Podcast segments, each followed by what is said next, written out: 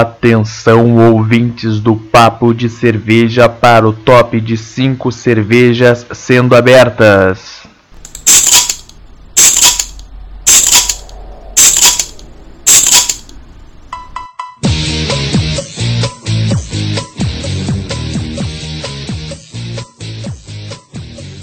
E aí, meus queridos? Incorporei agora o cabo Daciolo. Como é que seria o Brasil hoje com cabo Daciolo? Talvez tivesse melhor, não sabemos porque não aconteceu. Então, fala galera, tá começando o segundo pint do papo de cerveja. Eu vou começar citando aqui uma parte da Bíblia, onde temos a seguinte frase: Seguirás o teu semelhante na plataforma de fotos e vídeos do tempo em que tu viverás. E o tempo que a gente está vivendo tem algumas plataformas. E a que a gente está inserida é o Instagram. Então não deixe de seguir o arroba papo.de pois é um desejo divino. Aqui nesse podcast não tem nenhuma pessoa profissional ou superentendida do assunto. Ninguém aqui é um especialista, por enquanto talvez depois, não se sabe. E daqui uns tempos pode ser que tenha entrevista com algum ou outro pessoal da área do mundo da cerveja, já estudado, fabricante, alguma coisa assim. O tema de hoje é algo muito importante para quem está começando e se aprofundando no mundo da cerveja. E também quem vai continuar ouvindo o nosso podcast, que eu espero que sejam todos vocês que começaram a ouvir, inclusive seus amigos, seus familiares, seus cachorros, seus gatos e todo mundo. Hoje vamos falar do glossário do mundo da cerveja. Tá? O glossário, então, a gente vai trazer os principais nomes e termos usados nas pessoas que trabalham com isso e que muitas vezes ouvimos por aí e ficamos boiando. E também quando tem duas pessoas que sabem esse termo conversando e você fica lá de canto, quieto e com vergonha de perguntar o que é, depois desse episódio, tu será uma dessas pessoas sabidas, sabichonas, e chegará na roda sendo referência da cerveja. Tu vai chegar daquela festa, vai estar lá com teus amigos e vai falar: pá, essa cerveja aqui ela tem o IBU mais alto, não sei o que, eles vão ficar tipo cri, cri, cri, cri. Então, meus caros, fique ligado que vamos trazer aí para vocês coisas que algumas pessoas já sabem e algumas pessoas não sabem.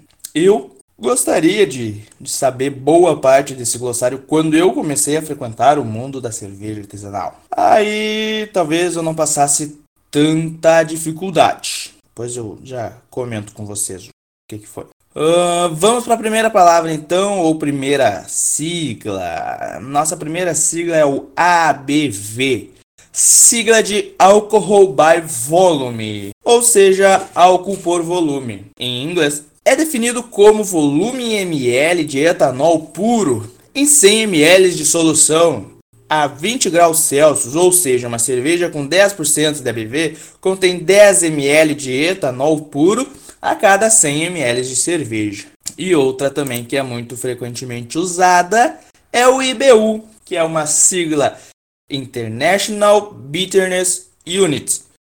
É uma escala para medir o amargor na cerveja, sendo que 1 IBU é igual a 1 mg de alfa-ácido isomerizado por litro da cerveja. E o que, que é isso de alfa-ácido? Então eu tive que pesquisar também. E alfa-ácidos são uma classe de compostos químicos com importância principalmente para a produção de cerveja. Eles são encontrados nas glândulas de resina das flores do lúpulo e são a fonte do amargor do lúpulo. Alfa-ácidos podem ser isomerizados para formar isoalfa-ácido, através da aplicação de calor em solução. IFO-alfa-ácidos são tipicamente produzidas em cervejas a partir da edição de lúpulo para a fervura do monstro. E essas duas siglas, eu acho que ela é uma das mais importantes, porque em qualquer lugar que tu vá que tenha cerveja artesanal, vai ter do lado ou próximo do nome da cerveja essas duas siglas. E quando eu fui a primeira vez em eventos de cerveja artesanal para ver o que, que era, para começar a beber essa cerveja, há um bom tempo atrás, eu cheguei lá e via isso e não sabia nada. Aí eu só via que os números eram altos, bastante álcool e bastante BU. Eu pensava, essa é a que vai dar a paulada boa. E pegava geralmente essas que eram muito fortes, que geralmente nas nessas feiras e eventos eram as IPAs. E eu tomava uma e já ficava com o olhinho brilhando e meio enjoado já e passava para outras cervejas até entender. Então as suas definições e me agradar mais por uma ou outra. E o que, que é a Ale? Ale, como se escreve aqui, é Ali. Ale, então, é uma das três grandes famílias cervejeiras. Agrupa todos os estilos produzidos com leveduras Ale, também conhecidas como de alta fermentação, geralmente da espécie Caromyces cerevisiae. Que coisa linda de nome! Essa levedura trabalha em temperaturas mais elevadas, entre 15 e 25 graus, e caracteriza-se por produção de estéreis frutados. Ok, então vamos lá. Atenuação. Atenuação diz respeito a quanto de açúcares fermentáveis do mosto de fato foram consumidos pela levedura. Uma determinada cerveja, quando bem atenuada tenderá a ser mais seca, ou seja, menos doce e ou mais alcoólica do que quando for pouco atenuada. Agora, uma coisa muito falada também é braçagem. Inclusive aqui na minha cidade tem um bar, um espaço assim com este nome. Então, o que, que é braçagem? Sinônimo de maceração dos maltes. Etapa na qual os açúcares são extraídos dos grãos através de atuação de diferentes enzimas ativadas pelo aquecimento da água em diferentes temperaturas. E o que, que seria maceração, então? Maceração é uma operação física que consiste em retirar ou extrair de um corpo certas substâncias que são consideradas princípios ativos. Ou seja, será que na cannabis, quando retira o canabidiol, é feito um processo de maceração? Talvez. Não sei, posso pesquisar. Belgian Lace ou Lace, resíduo de espuma que se prende à parede da taça, muito comum em cervejas belgas. Sua presença é indicativo de boa qualidade. Sabe quando tu mexe a cerveja, tu termina de tomar e fica uh, parte da espuma nas laterais do copo? É isso. Carbonatação.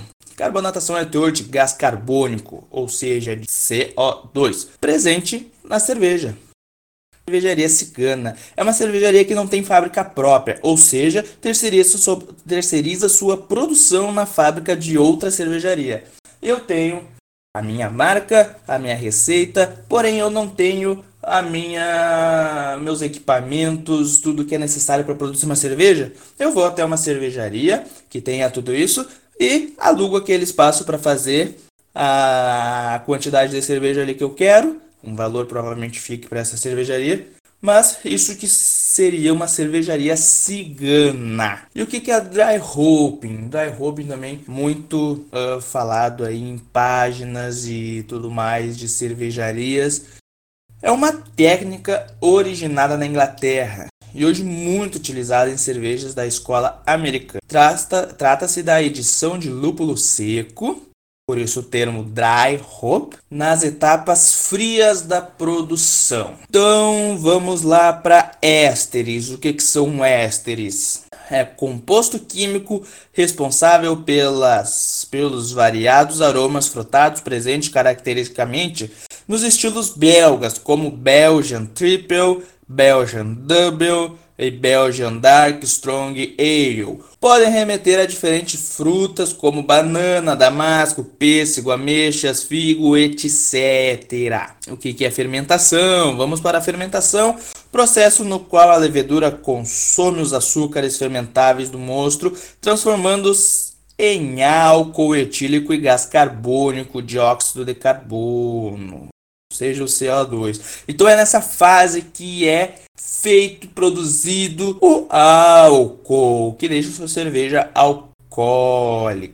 Isso aí. Cervejarias de estilo trapistas. As cervejas trapistas é um tipo de cerveja produzida sob supervisão dos monges da Ordem Trapistas. Dos 171 mosteiros trapistas existentes no mundo, apenas 11 são autorizadas a marcar suas cervejas com o selo de autenticidade trapista, garantindo a origem monástica de sua produção. É isso aí. Growler, o que é growler? Garrafão para transporte de cerveja, geralmente feito de cerâmica, vidro ou aço inox, mas também existe bastante growler de plástico. Existem growlers de diferentes capacidades, sendo mais comum entre 1 e 3 litros. Growler então eu trabalhei numa marcenaria um tempo atrás, quatro, durante quatro anos da minha vida, e fui montar um bar, pubzinho, um bar, que se chamava Growler. E aí eu ficava, o que que esse nome significa? Eu ainda não estava tão inserido no mundo da cerveja, eu tinha menos de 18 anos até. E, e esse nome me chamava atenção. E aí, anos depois de feito essa produção, essa montagem nesse bar, eu fui lá visitar o bar para ver como é que ele tava, pois eu nunca tinha ido depois de pronto. E vi lá que tinha muitos growlers lá, amostras e a venda também. Então,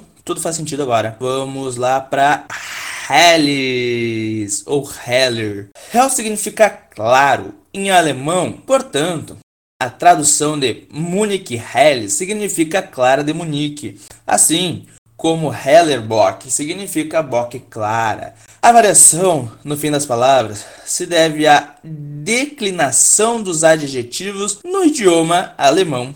Hidromel. Hidromel, bebida fermentada à base de mel. Existem diversas variações com a adição de frutas, ervas e especiarias como Smithglin, e cereais maltados como Bragô, entre outras. Vamos lá para homebrewing.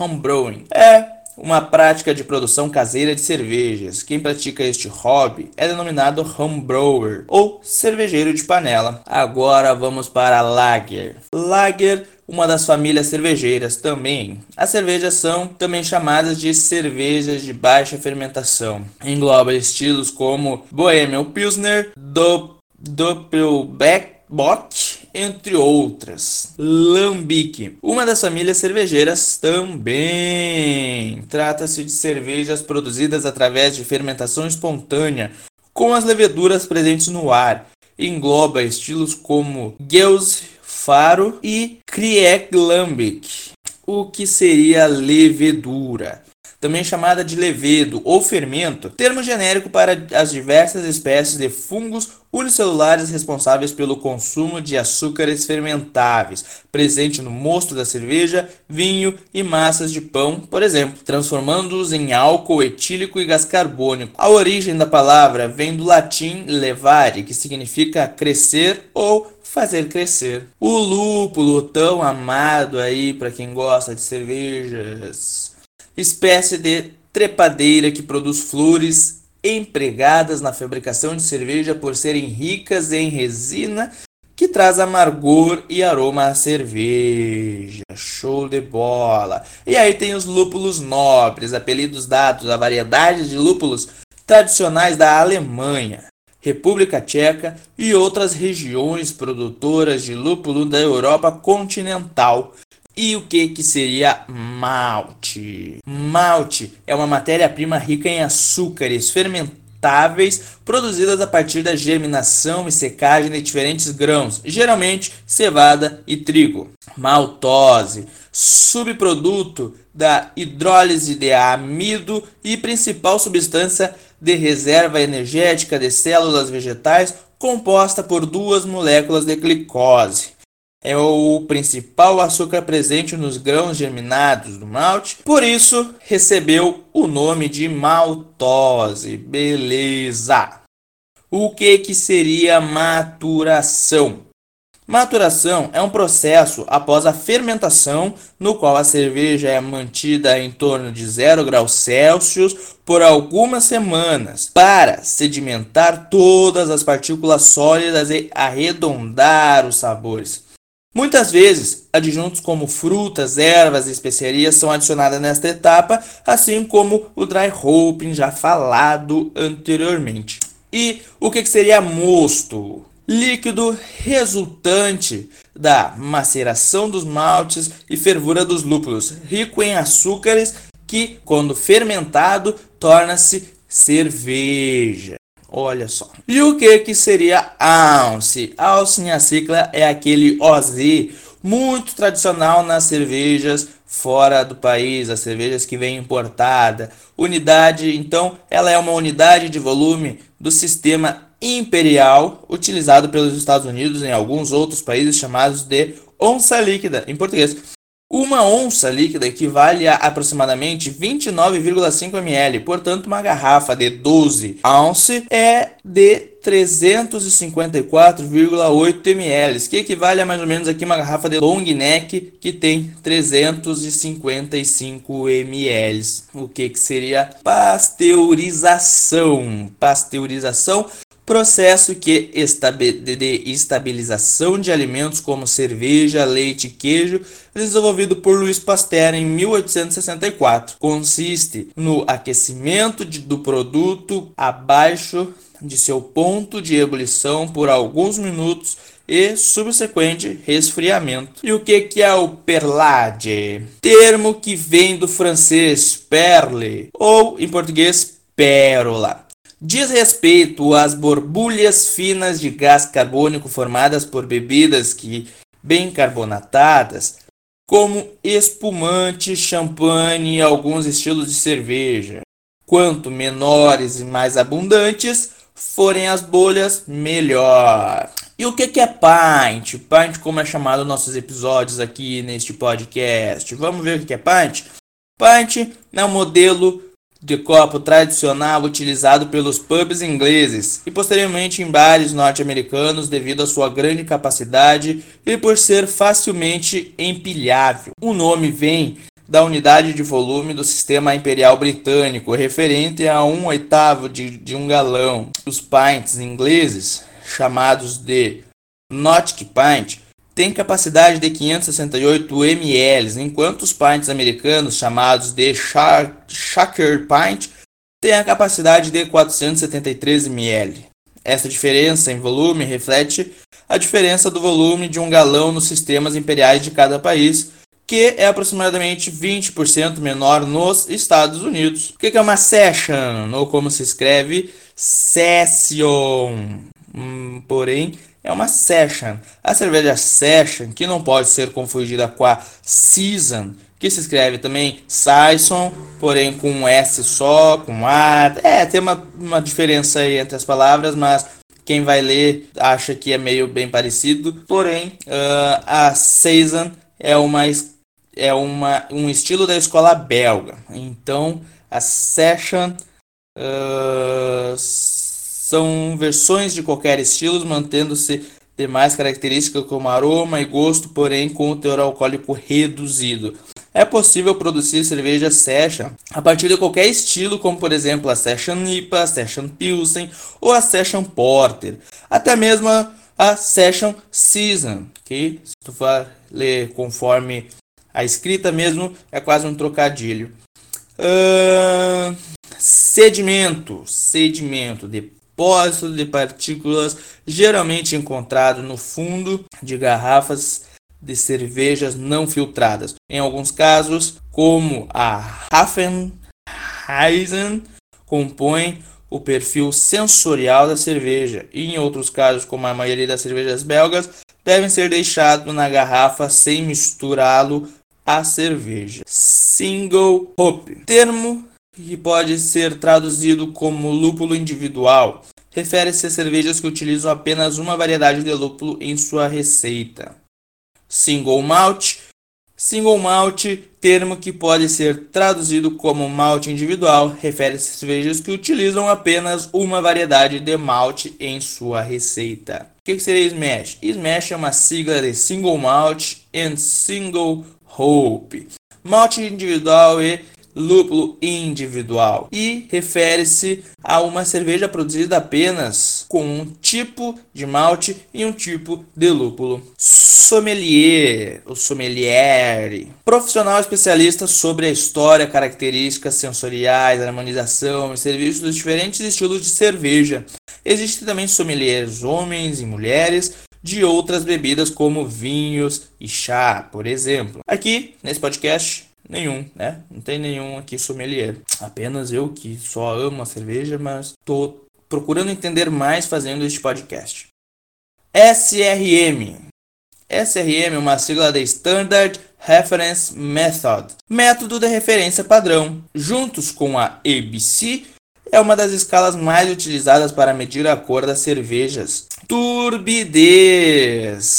Turbidez, redução da transparência de um líquido. Nas cervejas, é comum encontrar turbidez devido à presença de leveduras, por não serem filtradas, e partículas de lúpulo, geralmente quando empregadas na, na técnica de dry hopping, em suspensão. Em alguns casos, podem ocorrer também devido ao haze, turbidez a frio em inglês. Wet hopping ou fat hopping é então processo similar ao dry hopping, com a diferença de serem utilizados lúpulos frescos e não processados, ao invés de lúpulo seco ou em pellets. Zitologia.